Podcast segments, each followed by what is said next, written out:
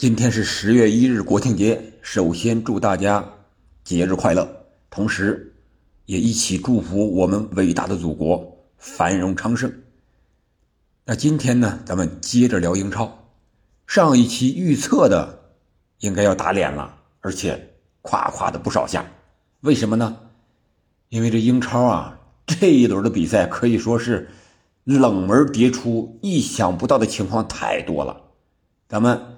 今天聊三场，我在咪咕二台直接解说的三场比赛，也是三场让人意想不到的比分。按照时间的顺序，我们简单的来聊一聊。先是维拉对布莱顿这场比赛，你可能想象不到这两支球队，维拉竟然会六比一战胜布莱顿，怎么布莱顿也得进个三四个吧？但是没有这场比赛，我觉得。布莱顿的无力感就像前两轮维拉对利物浦零比三那一场的无力感一样。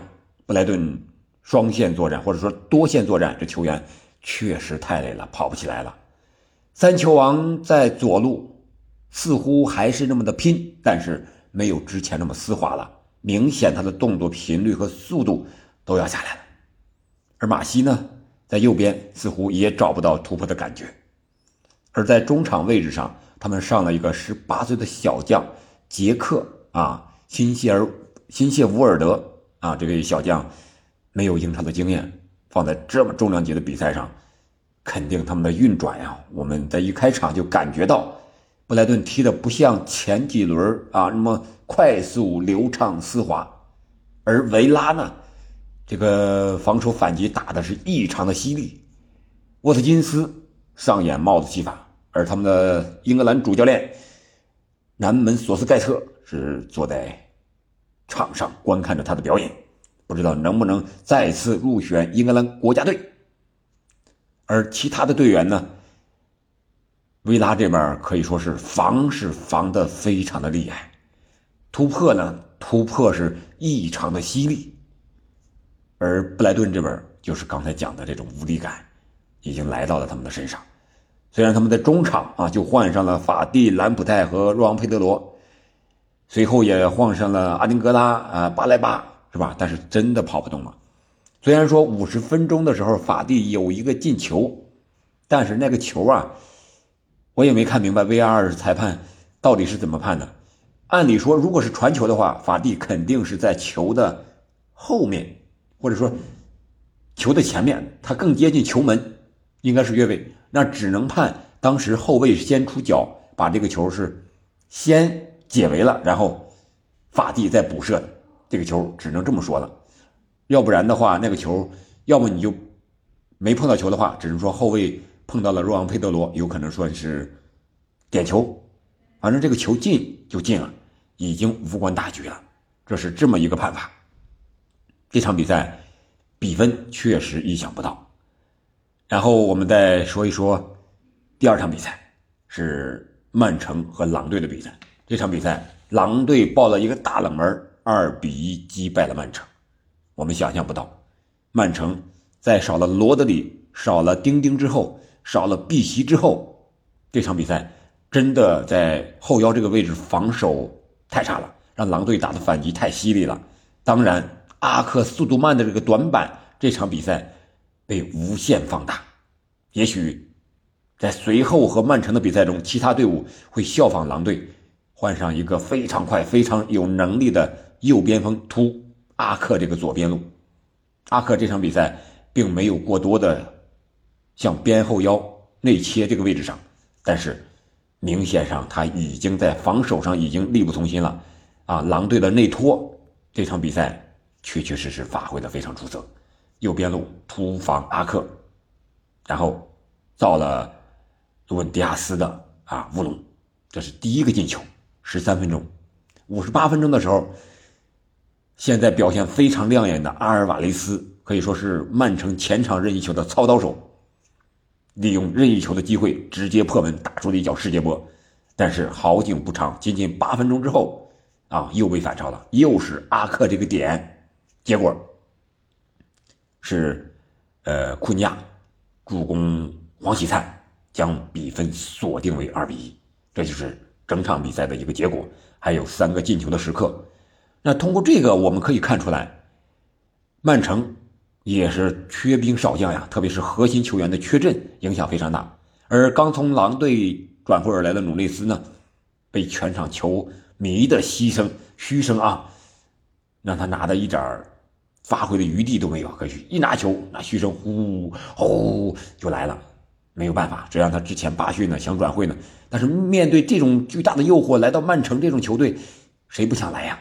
这人一生可能错过了就永远不会有了，可以理解是吧？毕竟这也不是他的母队，但是球迷给了他非常非常非常巨大的嘘声，导致他半场啊就被换下了。而这场比赛呢，瓜迪奥拉是坐在看台上，因为三张黄牌停赛，无法在现场指这个。替补席位置上，教练席位置上指挥啊，只能是利略顶替他的位置上。但是阿尔瓦雷斯戴了个耳机啊，不是不是阿尔瓦雷斯啊，是瓜迪奥拉戴个耳机啊，也是适时的进行一个指点提携，但是没有任何的办法，还是没能挽回败局。那这场比赛呢，曼城这边哈兰德几乎是隐身的。我们看在防守上。狼队可以说下足了功夫，三名中卫啊，以道森为首的三名中卫就是围绕哈兰德转，你就几乎没有头球、射门任何机会，几乎没有，几乎为零。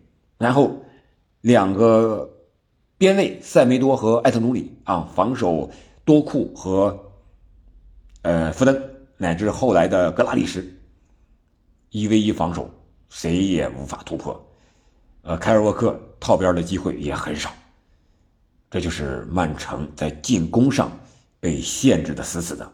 而罗德里不在，丁丁不在，最后那一传，科瓦契奇传不出来，是吧？呃，卡尔文·菲利普斯也传不出来，格拉蒂什、多库都传不出来这种球。这就是核心球员对曼城的影响是非常巨大的。然后就是。瓜迪奥拉所说的这场比赛，他们最后是幸运的，因为虽然他们没有夺冠，但是他们也没有丢冠。为什么没有丢冠呢？我们接着说下一场比赛，就是热刺和利物浦的这场焦点对决。最终，利物浦是被误判，让热刺刺杀了。这场比赛的焦点时刻，第一个红牌。十七号，克里斯琼斯第二十六分钟被红牌罚下，而这个红牌呢，我感觉可以不吃，但是要吃的话，和上一场狼队那个应该叫贝勒加德吧，是吧？吃那个红牌可能差不多。但是本轮曼联的拉什福德也让水晶宫踹了一脚，但是没有吃到红牌，所以说这个标准就得。好好统一一下了，因为克里斯琼斯首先是踩到球上，然后这个球是顺势滚动向前滚动又滑，然后蹬到比苏马的小腿上。但是主裁判西蒙胡珀在接到 VAR 提醒，然后给了直红。这是达伦英格兰是 VAR 裁判，这是第一个时刻。第二个就是也是一个巨大的失误，那就是三十四分钟少一人的利物浦由迪亚斯打进一球。这个球就像当时他们纽卡小打一人的时候，努涅斯上场那两个进球，打的一样的位置，一样的角度，但是维尔 AR 裁判在该采取措施、该提醒的时候没有提醒，不知道达顿英格兰这睁一只眼闭一只眼，睁那只眼专看红牌，闭那只眼专错过越位吗？这个达顿英格兰和西蒙胡珀这是没有任何可以推卸的地方了。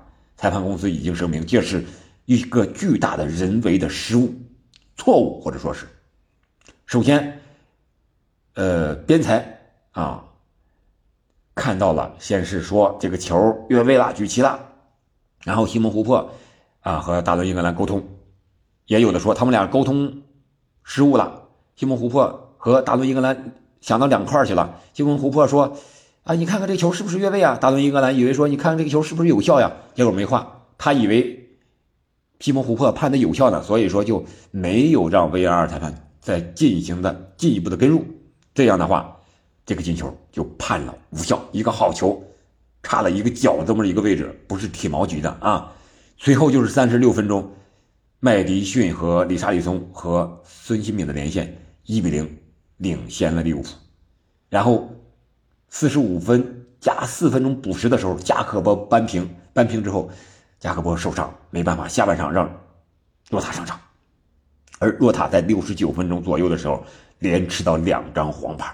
这两张黄牌，西蒙·琥珀可以说是让利物浦雪上加霜。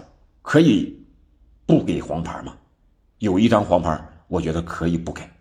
那这样的话，实打实一也是可以说得过去的。如果没有这么大的误判的话，我想热刺是赢不了利物浦的，因为在没有出现红牌之前，利物浦的射门场面上是更占优势的。然后九十六分钟伤停补时第六分钟读秒的时候。波罗传中到了本场比赛表现异常出色的马蒂普的一个乌龙，而本场比赛我在解说的时候也说了，以本场比赛利物浦门将阿里松的表现来说，如果没有意外的造成这种折射的话，热刺是很难攻破他的球门的。结果就是凭借这个马蒂普的乌龙，阿里松实在是没有办法了，而且是在禁区之内又进。啊，阿里松是扑出了好几个神扑啊，都是指尖吭吭吭够到一下，结果没办法，最后时刻利物浦失掉了这场本有的胜利，三分从一分又变成了零分。那这样的话呢，在英超积分榜上，曼城依然是没有夺冠也没有失冠，积十八分排在第一，而热刺和阿森纳，阿森纳是四比零赢了，同积十七分。排在第二和第三，利物浦是排在第四，十六分，而维拉和布莱顿是积十五分，排在第五和第六的位置上。只不过现在维拉和布莱顿掉了个位置，维拉领先了布莱顿。啊，我觉得这场比赛利物浦虽然说是输了球了，但是可以看出他这种气质完全的又回来了，那种霸气。少打一人，少打两人情况下的那种不放弃，那种球员的那种拼劲儿，那种冠军的气质，我觉得本赛季利物浦会是冠军最有力的争夺者。当然，热刺也不错。这位澳大利亚的主教练带领热刺单线作战取得了不俗的成绩，这可能是热刺本赛季唯一的优势，就是单线作战不必分心，而克洛普。而利物浦、曼城、阿森纳，是吧？都需要在欧战赛场上更多的分心。这样的话，可能热刺会有一些机会，但是热刺的板凳深度还是要差一些的。好吧，这三场比赛我们就聊到这儿了。可以说，这三场比赛都是非常的精彩，都有乌龙，而且在比赛场面上是异常的焦灼和激烈。虽然是大比分，但是。我们可以看出来，啊，英超的精彩程度确实非常非常的好看，好吧，今天就到这儿了。再次祝您国庆快乐，我们下期再见。